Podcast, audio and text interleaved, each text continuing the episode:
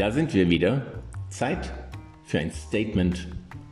Es ist etwas her, seit zuletzt etwas raus musste. Gern würde ich mich zwischen dem 65er James Stewart und dem 2004er Dennis Quaid einsortieren, die Mähne aus dem Sichtfeld der havarierten Fairchild bürsten und meinen ramponierten Phönix aus der Asche hieven. Immerhin war beim letzten erinnerten unbeholfenen Freigang noch Schnee auf meinem Autodach. Doch es fehlt noch ein Quäntchen. Oder wie es bei James Bond zuletzt hieß, ein Quantum. So ist das heute mit der Sprache. Sie wird halt einfach mal angepasst, wenn es nötig erscheint. Die Lizenz zum Töten klingt nun mal auf Entchen irgendwie mehr nach Geflügelschere als Walter PPK und suffered ein lack of coolness, schätze ich. Egal, merkt ja vermutlich eh keiner. In Octopussy waren ja wieder erwarten auch keine achtwilligen Vaginas zu sehen. Ich war damals mitten in der Pubertät und fühlte mich von Roger Moore schon irgendwie durch den Titel sowohl hinters Licht geführt als auch missverstanden. Aber das ist ein anderes Thema. Ich nehme ja vieles in Kauf. Sprache verändert die Menschen und Menschen verändern die Sprache. Es gibt Rechtschreibung und Interpunktion als Regelkonstrukt, klar, aber der Sprachkörper als solcher ist ein lebendiger Organismus. Er pulsiert und atmet, passt sich an, stößt Teile ab und lässt neue wachsen. Und das ist auch gut so. Beispiel, man stelle sich einen zeitlos schönen Satz wie dies ist die irdische Welt, wo Böses tun oft löblich ist und Gutes tun zuweilen schädliche Torheit heißt. Aus Macbeth. Stelle sich diesen Satz im raffiniert intellektuell auf das Bedürfnis potenter paarungswilliger Pantoffeltierchen reduzierten Level einer privatrechtlichen Prätitiose aller Sommerhaus der Stars vor. Eben, das passt nicht. Wer hier nicht modifiziert, verpasst den mühsam beim Frauentausch zusammengekloppten Stammpublikumsanteil. Es ist wieder einmal der so oft von mir verlangte Perspektivenwechsel vonnöten um die intellektuelle Leistung der aktuell heranwachsenden Generation, zumindest der medial lautesten Teile davon, hinreichend zu würdigen. Denn Lichtgestalten wie die hinreißende Amanda Gorman sind momentan eben doch die Ausnahme. Typisch deutsch halten wir maximal mit der ebenfalls nicht uncharismatischen Julia Anders dagegen, schätze ich, und romantisieren so wieder einmal Ungelenke. Themenbereiche, die man selbst in der Charité wohl eher als äh, zwischenmenschlich uninspirierend einordnen würde. Aber wenn eine Generation Heranwachsender, die den Duden lediglich in Formulierungen wie Du, den kenn ich, Alter, wiederfindet und die für uns Ignoranten tagtäglich aufopferungsvoll und ohne die geringste Wertschätzung dafür zu bekommen, unsere Außengrenzen in Fortnite verteidigt, die deutsche Sprache verändert dann darf man innehalten und aufhorchen. Nein, ich meine diesmal nicht den Buchstaben S, den sie uns dereinst zur unnötig trockenen Welt der Personalpronomen hinzunuschelten, um das harte CH in seine Schranken zu verweisen. Nein, wir genießen einfach dankbar dieses intellektuelle akustische Geschenk des Himmels, das unsere Kinder vom den kindlichen Geist unnötig belastend harten Ich, ich, ich zu nun weich fließenden und auch viel besser tanzbaren Ich, ich, ich transferierte, damit unsere Zöglinge von den Strapazen des Tagwerks innehalten mögen, um sich selbst prüfend zu fragen, was ist für mich das Beste? Diese dahinschlurfende Sprachwulst ejakuliert sich übrigens umso flüssiger, kredibiler und nachdrücklicher, je weiter der unjustierte textile Hosenbund den Gesäßäquator unterschreitet. Ein erstaunliches Phänomen der Neuzeit. Nun aber haben sie sich in den Kopf gesetzt, Frauen und Männer gleich zu machen. Und alle, die sich neuerdings unter dem Sammelbegriff Differenz subsumieren sollen, gleich mit. Aus Zuschauerinnen und Zuschauern werden ZuschauerInnen, aus Mitarbeiterinnen und Mitarbeitern MitarbeiterInnen. Sie nennen diesen Vorgang selbstbewusst Gendern, sehen sich selbst an der Spitze einer intellektuell-gesellschaftlichen Revolution gegen das verspießerte, untolerante Establishment der Vergangenheit und verstehen sich als moderne Interpretation eines zum Leben erweckten Jeanne d'Arc-Emoticons mit einer gewissen Blutleere und ohne die dahinterliegende eigene Unbedingtheit des Antriebs natürlich. Während sie selbst den neuen Azubi, der gestern mit Kajalstift zur Arbeit kam, misstrauisch beäugen, stellen sie jeden an den swipenden Pranger der gedislikten asozialen Digitalwelt, der die sprachliche Neuschöpfung in Frage stellt. Es ist soweit. Perspektivenwechsel.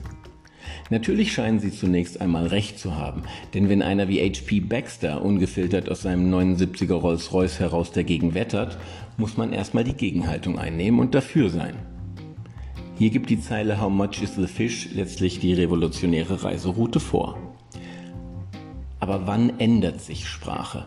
Dann, wenn die Umstände es erfordern. Dann, wenn es durch die Änderung einfacher, eindeutiger oder präziser wird. Oder aber auch, wenn soziale Umbrüche es notwendig machen. Dass Männer und Frauen gleichberechtigt sein müssen, ist jedenfalls schon mal eine gute Sache. Ich halte mich selbst für einen nachhaltig energischen Feministen wenngleich ich weiterhin schmunzelnd beobachte, dass zum Beispiel Frauenparkplätze von den planenden Ingenieuren und Ingenieurinnen völlig zu Recht dem Anforderungsprofil beherzt großräumig zügig einparkender Damen entsprechend immer etwas breiter angelegt werden als das bundesweite DIN genormte Maß. Wer diese Anforderungen missachtet, dessen Sprache wird gleichsam einem steten Termitenbefall ausgesetzt, an den Außenseiten abgetragen wie die Begrenzungen von Frauenparkplätzen, bis schließlich die Statik versagt und es zum Kollaps kommt. Trotzdem sind Männer und Frauen nicht gleich, sondern grundlegend verschieden. Es sind immer die männlichen Fahrer, die das Auto zehnmal hin und her rangieren, bis es millimetergenau austariert den Mittelpunkt der Parkfläche ausgefüllt hat. Als Mann bin ich auch schon in die kleinste Parklücke gefahren und dann gezwungenermaßen durch den Kofferraum ausgestiegen, ohne an die Probleme der Fahrzeugbesitzer links und rechts zu denken. Daher gehe ich jede Wette ein, dass der Ingenieur, der sich ausdachte, den neuen BMW 7er selbstständig per Fernbedienung in engste Parklücken zu manövrieren, definitiv ein Mann und eben keine Frau war. Er wird wohl ungefähr in meinem Alter sein, schätze ich. Beispiele für diese objektivierbare Ungleichheit von Mann und Frau gibt es unzählige. Jede Chipstüte lässt doch anhand der aufrecht oder kopfüberstehenden Verpackungsaufschrift schon von weitem erkennen, ob Männlein oder Weiblein sie geöffnet hat. Aber es geht eben nicht um Gleichheit, sondern um Gleichberechtigung. Und nicht nur bekommt heutzutage jede Frau als erstes die Chipstüte, bevor diese die Runde macht. Nein, Gentlemen, wie wir nun mal sind, kriegen die Ladies ihre eigenen Chips. Jedenfalls wurde die Sorte Sour Cream bislang weder beim Morlock Motors noch der Monkey Garage oder der Overhaulen-Truppe gesichtet. Gleichberechtigung ist zu Recht auf dem Vormarsch, Gleichmacherei ein Trugschluss. Bei aller Komplexität dieser Thematik, und heutzutage ist man schon froh, wenn niemand Thematik für die Hauptstadt des Iran hält, glaube ich übrigens nicht, dass ein Mensch, der sich weder der einen noch der anderen Seite zugehörig fühlt, jetzt von der gutmeinenden Revolution unter dem Different-Label ins schamfrei grelle Licht gezerrt werden sollte, um noch genauer hinzusehen, welche Abmessungen die Schublade haben muss, indem man ihn, also den Menschen, so selbstlos packen will, bevor man zum nächsten In-Thema swiped. Woher kommt das Bedürfnis sprachlicher Veränderung? Mangelt es an linguistischer Präzision? Ich denke nicht. Mitarbeiter beschreibt eindeutig jemanden, der männlich ist und mitarbeitet, während die Mitarbeiterin eindeutig weiblich und nicht weniger mitarbeitend ist. Sind beide Geschlechter tätig, so verdeutliche ich dies, indem ich Mitarbeiterinnen und Mitarbeiter aufzähle. Habe ich allerdings jemanden ausgemacht, der oder die sich weder zu der einen noch der anderen Gruppe gehörig fühlt oder vermute auch nur dessen oder deren Anwesenheit, so wird es in der Tat kompliziert, wie man hört. Oder etwa nicht. In der Tat fordert das geänderte humanistische Sozialbild in Deutschland die offene Bekenntnis zum Grundgesetz, dem Grundgedanken von sexueller Selbstbestimmung und die Ablehnung sexueller Diskriminierung wohl auch eine Anpassung der Ausdrucksweise. Die am Anfang genannte politische Motivation könnte heute also tatsächlich gegeben sein. Ein Moment, in dem der moderne empathische Mann von heute sich interessiert nach der Meinung seiner Frau erkundigt. Wenn jedoch selbst eine mediale Hoffnungsträgerin wie Aline Abud zur besten Sendezeit nun von DemonstrantInnen und MieterInnen spricht, passieren im Wesentlichen zwei Dinge. Zum einen wird die Aussage reduziert auf den weiblichen Teil, die Politikerinnen, Demonstrantinnen und Mieterinnen. Ist also klar sexistisch, grenzt außer Frauen alles aus. Dabei klingt sie wie ein linguistischer Tourette-Häcksler mit Dyslexie und fräst sich durch die kunstvolle deutsche Sprache wie ein Haufen Holzwürmer durch die Anna-Amalia-Bibliothek. Niemand wird wohl behaupten, dass DemonstrantInnen präziser wäre, aber noch weniger Bevölkerungsanteile aller Geschlechterformen schätzen definitiv den neuen Wohlklang dieser gekünstelt ungelenk konstruierten Sprachschöpfung mit innen. Linguistisch korrekt könnte es sich vielleicht noch um Mieter und Politiker handeln, die ausschließlich Innenräume bevölkern, aber das ist wohl nicht gemeint, sei der Vollständigkeit halber erwähnt. Im Übrigen ist Linguistik auch keine italienische Nudelteigware, auch wenn jeder seine Soße dazu gibt. Zum Zweiten setzt sie eine Ist das wirklich nötig? Diskussion in Gang, die zu einer Zeit kommt, in der es wieder cool und rebellisch ist, sich lautstark aufzuregen, dass zwei Frauen ein Spiel der Fußball-EM kommentieren oder wie Tim Melzer es formulierte, die haben da nichts zu suchen. Von oben auf oktroyierte Sprachmuster treffen nie auf Gegenliebe und führen dazu, dass die Diskussion darüber wieder einmal negativ besetzt auf dem Rücken derer ausgetragen wird, denen es eigentlich einen Vorteil bringen soll. Das Gegenteil von gut gemacht ist nun einmal gut gemeint und bringt hier zum Thema Gleichberechtigung keine messbaren Verbesserungen. Okay, eine mediale Sprachmodifikation scheint sozial geboten, aber reichen die vorhandenen Mittel nicht aus? Ich stelle mal eine evolutionäre Theorie zur Diskussion.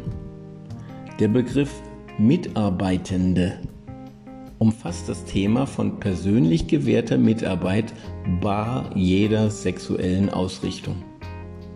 In der Regel ist eine sexuelle Ausrichtung am Arbeitsplatz ja auch nur auf der Weihnachtsfeier von wirklicher Bedeutung, ah, habe ich gehört.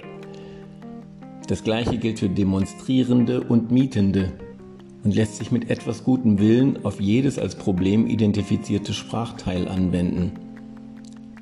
Der verehrungswürdige Andreas Rebers legt seit jeher den Finger in die Wunde, wenn er sein Publikum mit Liebe Brüderinnen und Brüder begrüßt. Recht so.